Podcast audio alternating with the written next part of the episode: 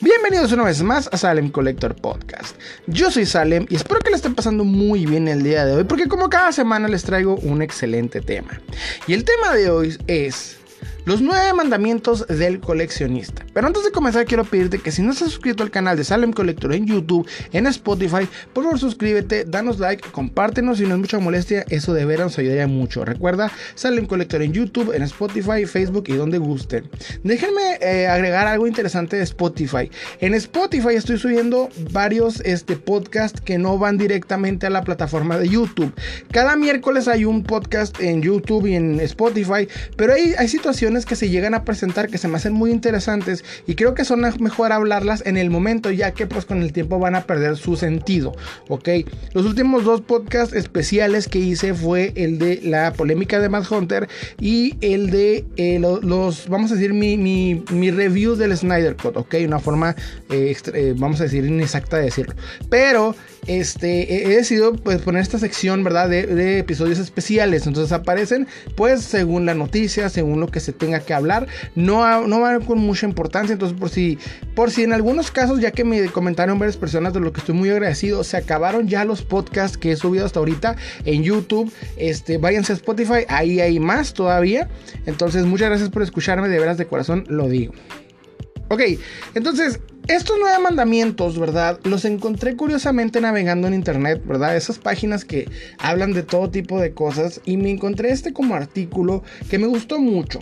Tal cual no viene dicho como los nueve mandamientos, creo que yo, más bien yo ahí le, metí de mi cosecha, ¿verdad? Yo cambié el concepto hacia los mandamientos porque siento que si un coleccionista sigue estos nueve conceptos, tendrá un coleccionismo más amplio, más acertado y al mismo tiempo pues tendrá más conocimiento de lo que se está metiendo, de este hermoso hobby. Que como sabemos, pues el conocimiento del coleccionista es básico para poder empezar en esto. Que no nomás se trata de llegar, coleccionar a lo tonto. Ya, ya les platiqué en un podcast de este, coleccionar o acumular. Esa ligera línea que llegamos a tener y que pues siento que estos nueve mandamientos también te ayudan a comprenderlo. No están obligados a seguirlos, son conceptos muy básicos que todo coleccionista hace al momento de, pues bueno, básicamente todo coleccionista que ya lleve tiempo en esto lo hace prácticamente por inercia, o sea, no es porque está obligado, es algo que son costumbres que nos llegamos a hacer, pero que creo que los que están iniciando podrían servirles. Igual si tú llevas en tiempo en esto, créeme que este tema te va a ayudar bastante y igual pues vamos a pasar un buen rato comentándolos. Entonces, pues, ¿qué les parece si empezamos platicando el concepto del coleccionismo? A lo largo de la historia muchas personas han sentido el interés de coleccionar diversos objetos, ya sea por un sentido de belleza, por tratarse de recuerdos, quizá por aficiones personales. El, querer preservar y conservar un objeto que consideramos tiene un valor histórico, cultural, científico, etc. Lo cierto es que en esta actividad las motivaciones son tan diferentes como las cosas que se coleccionan. Por ejemplo, hay de quienes coleccionan tazas, recuerdos, souvenirs y en este caso figuras de acción o juguetes. Esto además, nos permite reunir y resguardar mediante dichos objetos distintas etapas de la historia de la humanidad. El coleccionismo no solamente está eh, limitado a lo que es, pues en este caso, figuras de acción. Existen todo tipo de cosas.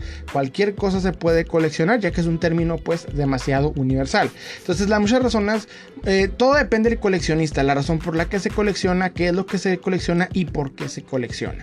Entonces, esos son conceptos que cada uno de nosotros tenemos razones diferentes, aunque podamos coincidir en esto el coleccionismo de figuras de acción, en este caso a lo que se dedica este canal, pues cada quien tiene su concepto de lo que, de lo que colecciona y el por qué lo colecciona y eso a mí se me hace muy interesante. ¿Qué les parece si empezamos con el punto número uno o el primer mandamiento? ¿Ok? Un coleccionista debe conocer sus figuras de acción. Una figura de acción es un muñeco de un personaje hecha de plástico o algún otro material. A menudo está basada en personajes de alguna película, historieta, videojuego, anime o serie de televisión. Para nosotros los adultos, estas figuras son preciados artículos de colección. Nosotros, como sabemos, es importantísimo saber que eh, prácticamente ¿por qué coleccionamos cada cosa? O sea, ¿qué es cada figura? ¿Por qué la estamos comprando? ¿Ok? Conocer nuestra colección, conocer el por qué esa colección que estamos juntando es importante, aparte de nuestro sentimiento, es decir, de ese sentimiento, en algunos casos hay que decirlo, ese niño interior que nos pide comprar ese juguete que no tuvimos de niño, o este, comprar esas figuras de acción ya que nos gusta un personaje de alguna historieta, de un cómic, de alguna este, película, tener un pedacito de ese mundo, ¿verdad? Es, una de las razones por las, que se llega a coleccionar. Pero el coleccionista debe conocer su colección, porque si no conoce tanto el, el concepto del por qué las colecciona, es decir, en un sentido universal, eh, si no conoce las figuras de acción tal cual, no sabe por qué esa figura de acción es de esa marca, etcétera, y más que nada la está adquiriendo, está pagando por ella, obviamente está entrando en un sentido, vamos a decir, más de la, de la acumulación, ¿ok? Si no sabemos por qué adquirimos cada pieza, no tenemos una conexión hacia ella y eso es prácticamente pues gastar dinero por gastar. Entonces un coleccionista debe conocer sus figuras de acción, saber por qué las tiene, por qué concepto es que esa figura lo llena personalmente. Conozco muchas personas que durante, bueno, básicamente que en este maravilloso hobby compran las piezas y es más que nada un sentido de acumulación, ¿ok? esa esa eh, ansiedad que te da por obtener el objeto y después este, regarlo, abandonarlo o venderlo en una caja. Entonces yo por eso siempre, recomiendo este, eh, exhibir tus piezas para poder tener, eh, vamos a decir, resentir, o sea, sentir de nuevo esa, esa conexión hacia esa pieza y no solamente tenerlo como un gasto cualquiera. El segundo mandamiento es, un coleccionista debe saber cuando algo no es original. Al reeditar una figura, estas pierden valor adquirido en el mercado de segunda mano. Sin embargo, hay coleccionistas que las defienden, pues aseguran que les da la posibilidad de conseguir una pieza a un costo no muy elevado. La reedición de una figura de acción no es lo mismo que una simple copia o falsificación. La primera consiste en lanzar de nuevo al mercado dicho artículo, posiblemente bajo el sello de la misma empresa que lo fabricó, pero en años posteriores. Normalmente las figuras originales tienen un buen acabado y su pintura es de muy buena calidad, otro detalle también es su empaque, ¿ok? Prácticamente cuando digo que un coleccionista debe saber cuando algo no es original, es decir, diferenciar cuando una figura es, es del año en el que es y no solamente en el sentido del bootleg y el original, ¿ok? Esos son eh, conceptos básicos más que nada las personas que están entrando a coleccionar lo que son estatuillas japonesas, ya que estas son mucho más fáciles de falsificar. Entonces tenemos que empezar a adquirir este, vamos a decir, este conocimiento, ¿verdad? De poder saber identificar con facilidad cuando una pieza no es original y cuando una pieza pues sí lo es. En este caso, caso aquí el autor del, este, del artículo explica las reediciones de una figura. Eh, un ejemplo sencillo es que Hasbro recientemente sacó la, línea retro de Star Wars. También este, sacó lo que son los cazafantasmas, igual retro. Son prácticamente la misma caja, hecho por los mismos. Este, bueno, en este caso, recuerden que son hechas por Kenner. Kenner fue absorbida por Hasbro. Sacaron estas reediciones al estilo ochentero. Estas piezas, como sabemos en el mercado, tal cual no tienen el valor que las piezas que salieron en aquel tiempo. Si tú compras un cazafantasmas en su caja de los años 80, no tiene el mismo valor que la, eh, figura que recién acaba de salir, que es la Neo Vintage, como yo lo llamo. Estas piezas, sabemos que hay una diferencia en el mercado, no afectan unas a otras, porque obviamente el coleccionista siempre quiere la pieza que salió primero y la que está más, y entre más cercano esté al valor a la que salió, pues básicamente el estado en el que salió de la fábrica, pues es, como, es mejor, en este caso, y más que nada en los coleccionistas del vintage. Curiosamente, hay personas que incluso llegan a tener páginas de Facebook eh, hablando de coleccionismo, se, atreven a hacer escritos enteros de esto, y en algunos casos entran en la falacia, en la falacia de creer que la reedición de algunas de estas piezas llegan a afectar el valor de las anteriores. Y esto curiosamente no es verdad, porque que por ejemplo, ¿verdad? hay coleccionistas que compran estas piezas no tanto por traer un recuerdo a su niñez, sino por los años que llevan en, su empaque, la esencia y un, tener un pedacito de lo que fue en aquel tiempo esa pieza. Entonces, obviamente, que tú puedas comprar un Luke Skywalker actual, eh, la versión eh, retro vintage, ¿ok? Eh, la neo vintage, en pocas palabras, la que salió hace poco. Y este, no significa que porque empiezan a comprar esta pieza, la anterior va a perder su valor. Claro que no O sea, esos, esa, esa figura en los años 70, encontrar una pieza encaja, su valor extiende drásticamente porque el conservarse hasta ahorita en ese, en ese estado, pues la hace especial. En cambio, una retro, una neo vintage la puedes encontrar en donde sea porque acaba de salir, o sea, no lleva mucho tiempo en el mercado. La otra estamos hablando casi de 40 años en, el, pues sí, desde que salió. Entonces, ese tipo de cosas no se pueden comparar. Y por ejemplo, por esa razón, un coleccionista debe saber cuando una pieza realmente pues salió, en qué año, etcétera, porque hay diferencias y esto es obvio al momento de empezar a coleccionar vintage. Y como yo lo dije, puedes empezar a coleccionar estatuillas. También hay que tener conocimiento de saber cuando una pieza es original o no lo es. Para el tercer mandamiento tenemos que un coleccionista debe tener un presupuesto para su pasión. Un coleccionista hace cuentas y establece presupuestos para invertir en su colección. Debe respetar eso y no endeudarse bajo ninguna circunstancia. Esto también significa no desviar los recursos y solo comer pan toda la semana. Sacrificar o sacrificar a las personas que dependen de su economía. En este canal tenemos varios podcasts en los que platico y de hecho también hay un video en YouTube que se llama Mi filosofía económica en el coleccionismo, el cual los invito a verlo, en el que igual les doy consejos para poder adquirir mejores piezas a bajo precio. Los coleccionistas muchas veces somos catalogados de este, vamos a decir la palabra, codos, hambreados, porque no por parte de los vendedores y revendedores en el mercado porque quieren obviamente ganar dinero sobre sus precios, alguna, en la mayoría de los casos exagerados y etcétera.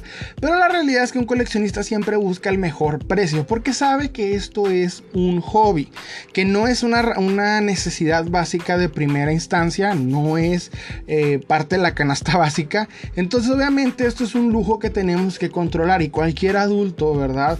Tiene que su economía sobre los lujos. Se trata de pagar literalmente este, lo que vea en el momento en que lo vea y ya sacar el dinero de la cartera como si nada he visto y conozco personas, también he escuchado de casos de coleccionistas con problemas a la hora de comprar. Es prácticamente una especie de adicción, ¿verdad? Que empieza a ser dañina para los suyos y para las personas que los rodean. Bueno, es lo mismo, en este caso.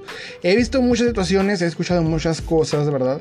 De personas que no pueden dejar de, de comprar, que solamente adquieren, llega un punto donde ya no los pueden sostener, en el sentido de que no caben en su casa y llega al punto de la acumulación, etc. Entonces un coleccionista no se trata solamente de eh, paga lo que ve en el momento que lo ve, porque muchas personas que entran al mercado piensan literalmente que esa es la forma en la que van a vender compran un Legends de 20 pesos en el Walmart y piensan que ya sacaron sus 500 pesos, cuando resulta que esto es un peg warmer que nadie quiere.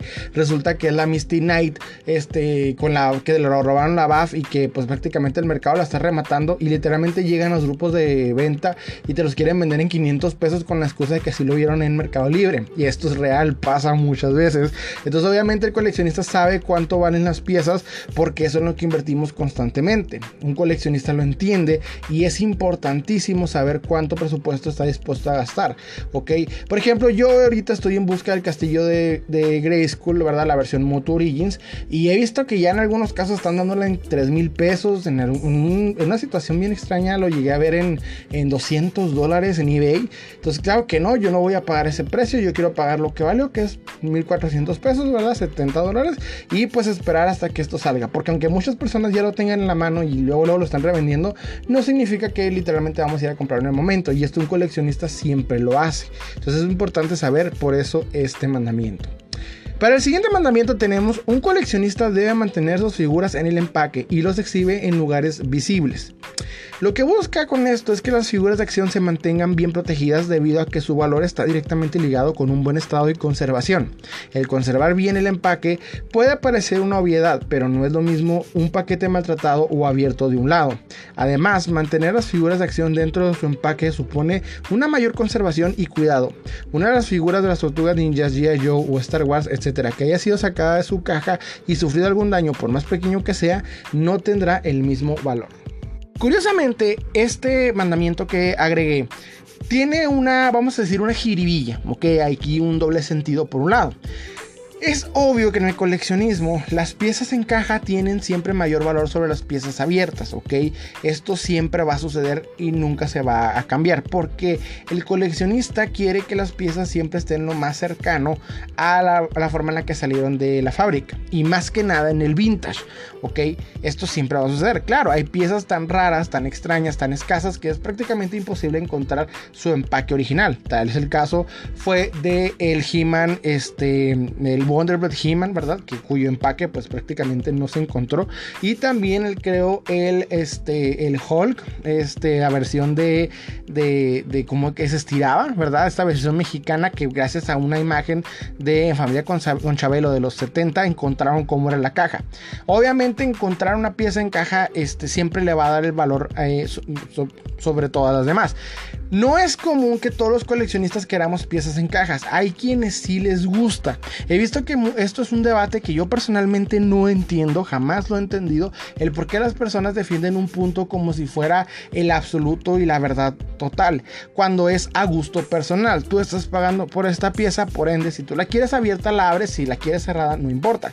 O sea, si quieres conservar su valor es porque estás, considerando en algún momento vender esta pieza y obviamente para que no pierdas el valor que tiene en ese momento, pues la dejas en su caja. Yo personalmente me guío más que nada por la estética que esta representa.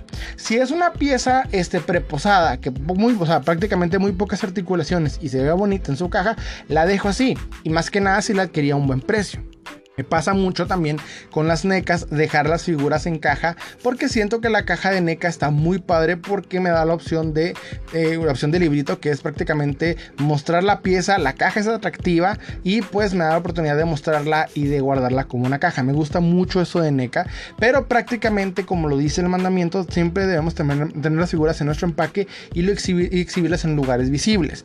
Ok, esto es, esto es opinión personal, cada quien decide cómo quiere mantener sus piezas pero pues si están en empaque es mejor tenerlas en un lugar visible para poder mostrar que tenemos esta pieza en este empaque. Entonces, cuando un coleccionista guarda las piezas en su empaque, no es por, eh, vamos a decir, por obsesión. En Estados Unidos hay coleccionistas que guardan las cajas y literalmente las exhiben de la parte lateral. ¿Saben dónde se me hace esto muy ridículo? Con las Black Series. Las figuras de Star Wars Black Series, como sabemos, las figuras son este, de caja color rojo, roja. De un costado tienen un color eh, rojo carmesí muy bonito y el número. Y literalmente su forma de exhibir estas cajas es por el lado del número y ya. no entiendo para qué hacen esto. Creo que es algo que incluso demerita la eh, estética y prácticamente la belleza de una figura. Porque nada más estás mostrando que tienes la caja completa sin abrir. Entonces no, no sé por qué. Sé que en algunos casos de coleccionistas americanos pues tienen esto y, tiene cierto eh, atractivo. Personalmente no es mi caso y no lo recomiendo. Ok. Para el siguiente mandamiento tenemos que un coleccionista guarda los empaques de sus figuras. Guarda las cajas porque para él son arte, debido a que algunos exclusivos y fascinantes diseños, incluso varios coleccionistas consideran que una figura solo está completa cuando viene también con su empaque, sobre todo las figuras vintage o descontinuadas. Y esto, señores, es verdad, ¿ok? Hay coleccionistas quienes, este, si no tienes la caja, ya prácticamente te devalúan la pieza. Y me ha tocado ver algunas veces cuando estoy anunciando en grupos de Facebook lo que tengo, este, me preguntan si tengo la caja de la pieza y eso se me hace muy raro porque si la estoy mostrando sin caja, pues significa que no tengo la caja, ¿verdad? Que pues está abierta.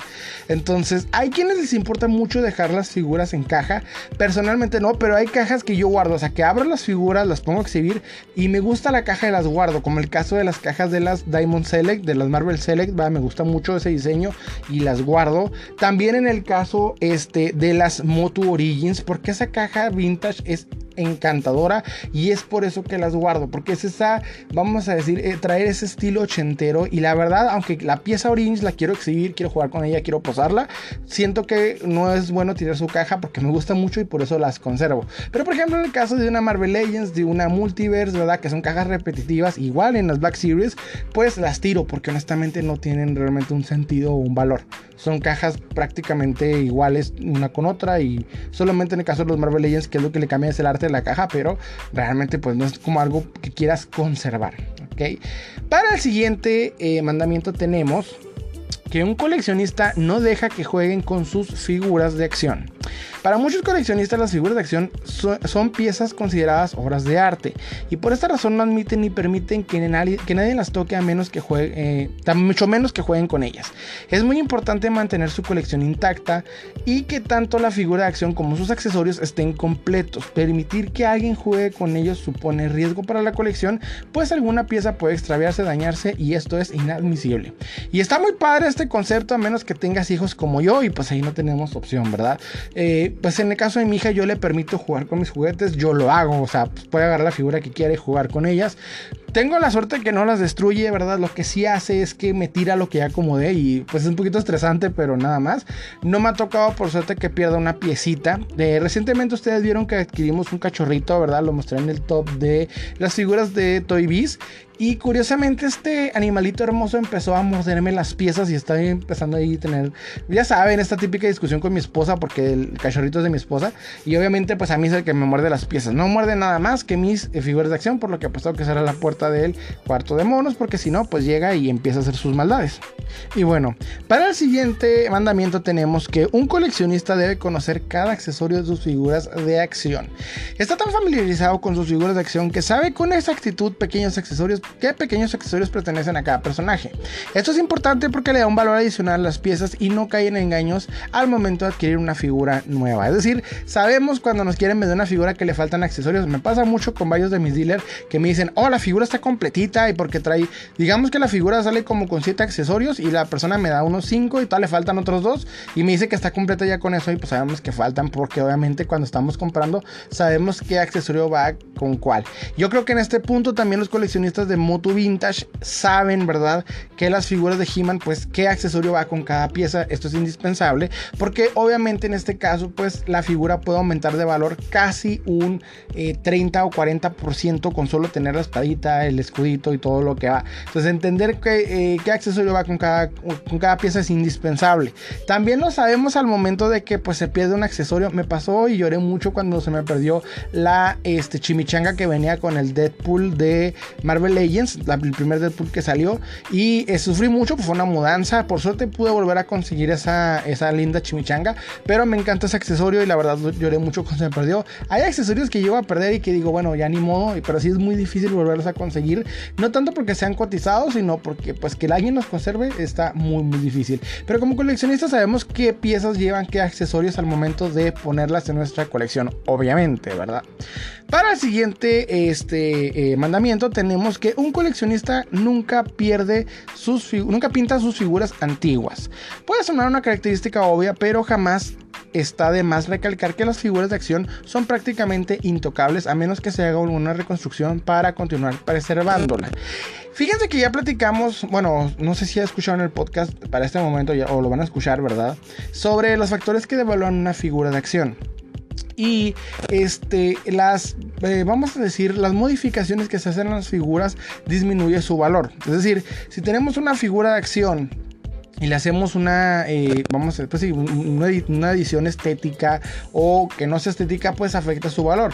Porque aunque se vea bien, curiosamente eh, no aumenta el valor por, por esto, sino más bien porque pues tiene que quedar bien. Pero el coleccionista siempre apuesta a que la pieza esté lo más cercana a su salida posible. He visto que por ejemplo hay piezas que salen de fábrica con errores, ¿verdad? Con horrores, vamos a decir. Y obviamente las queremos repintar, le tenemos que cambiar ciertos detallitos, pero al hacerlo pues disminuimos su valor.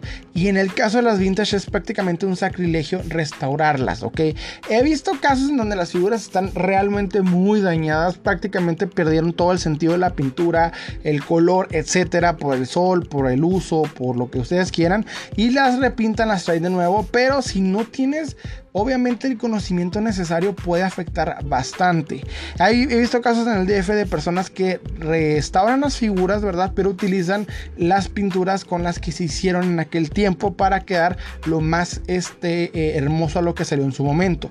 Pero esto nunca le va a ganar el valor de una pieza tal y como salió de la, eh, em, de la fábrica. O sea, tal y como sale es como tiene su mayor valor. Entonces sabemos obviamente que las figuras antiguas no se hacen custom. He visto personas que si lo hacen, vive un caso caso muy cutre y muy perturbador en el que hicieron una figura del de, el personaje de Matt Hunter, ¿verdad? De este youtuber, con una pieza de Motu de He-Man y se me hizo muy, muy aberrante por agarrar una pieza tan bonita y destruirla de esta manera. Creo que pueden agarrar una Marvel Legends o cualquier otra pieza, pero pues bueno, yo creo que para darle sentido, pero a mí personalmente sí no, no me gustó. Y en Estados Unidos he visto que muchas personas hacen esto con los He-Man, o sea, cuando hayan un He-Man eh, que no tengan accesorios ni nada, pues en vez de, de restaurarlo, de completarlo, lo que hacen es destrozarlo y convertirlo en cosas a veces un tanto eh, mórbidas, extrañas y pues la verdad nada, nada atractivas. Personalmente a mí no me gusta, yo no lo haría en el caso de las vintage, pero las modernas sí porque les digo es mucho más fácil de encontrar. ¿ok?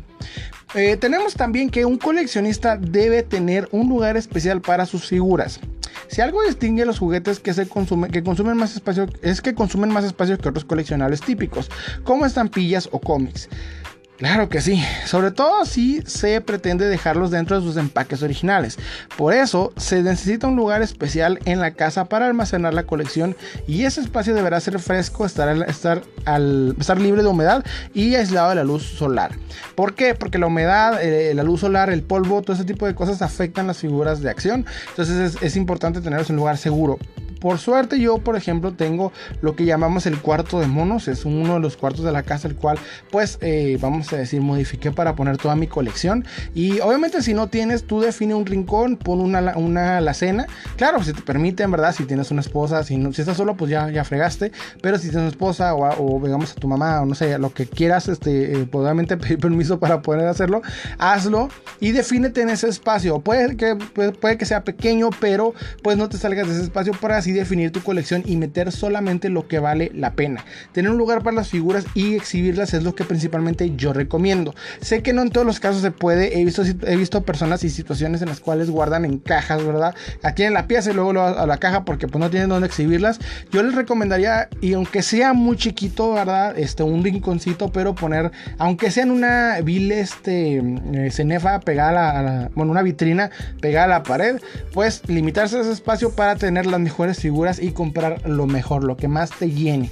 Ok, claro que si no se puede, pues no hay problema guardarlas, pero yo personalmente eh, recomiendo exhibirlas para poder tener la conexión constante, saber qué pieza realmente quieres, cuál ya no te sirve y es hora de vender. Yo lo recomiendo bastante, es un consejo que ya había dado en el podcast de coleccionar o acumular y les recomiendo ese podcast, vayan a verlo, está muy padre, pero prácticamente pues sí, yo les recomiendo un lugar especial para sus figuras de acción, limitarse a ese lugar para saber qué coleccionar y meterle pues obviamente con más ganas, ¿verdad? Con más, este, eh, vamos a decir, con más exclusividad las piezas que vas a elegir para tu colección. Por último, tenemos que un coleccionista debe saber, y debe saber conocer y dominar. Cuando seas novato se cometen muchos errores de manera involuntaria y esto se traduce que eh, pues en un gasto excesivo o innecesario al momento de adquirir una pieza o alguna figura de acción. Por eso es esencial investigar y conocer el mercado y el entorno, porque además siempre hay alguien que está dispuesto a ayudar o aconsejar. Y realmente esta es, creo, de los, el mandamiento más importante, que es saber. He visto que muchas personas entran al mundo del coleccionismo como por la moda, por el momento. Por ejemplo, he visto youtubers como Andrés Navi, que es una persona que la verdad, pues, eh, está como no para gente que realmente le gusta esto, sino más bien para todo tipo de público.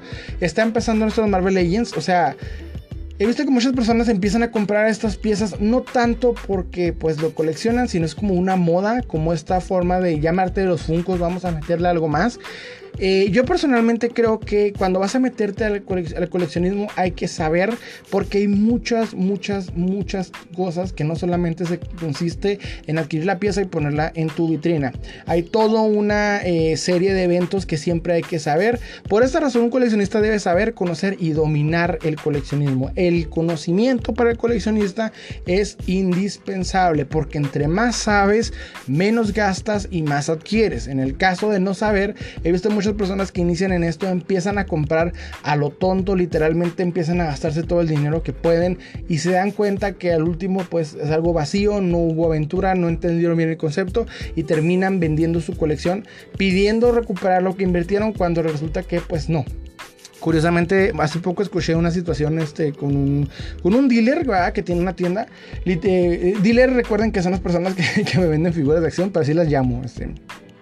Me contaba que llega a su tienda un, cliente con una colección grandísima de piezas, pero está notando que pues la mayoría son Titans. Recuerdan estas figuras de 12 pulgadas que son para niños, que nomás tienen cuatro articulaciones y Funcos eh, extraños, etcétera. O sea, una, una colección grande, pero no de piezas valiosas, sino de todo tipo de piezas.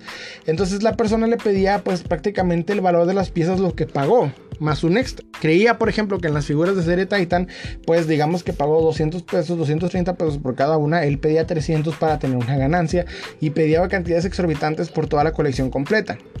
Eh, mi compañero le explica que pues no se puede, ¿verdad? que se necesita tener este, un concepto de, bueno, pues obviamente saber que esas piezas no tienen valor tal cual en el mercado, o sea, no hay un nicho de coleccionistas fuerte en este caso, son piezas que encuentras en la reventa en prácticamente 50, 60 pesos, entonces son juguetes para niños, o sea, puede haber quien los colecciona, sin embargo no quita lo que son, no tienen un valor tal cual en el mercado, y pues obviamente se enojó y se fue, y, pero pues sí, es prácticamente perdido por no saber antes de empezar a comprar.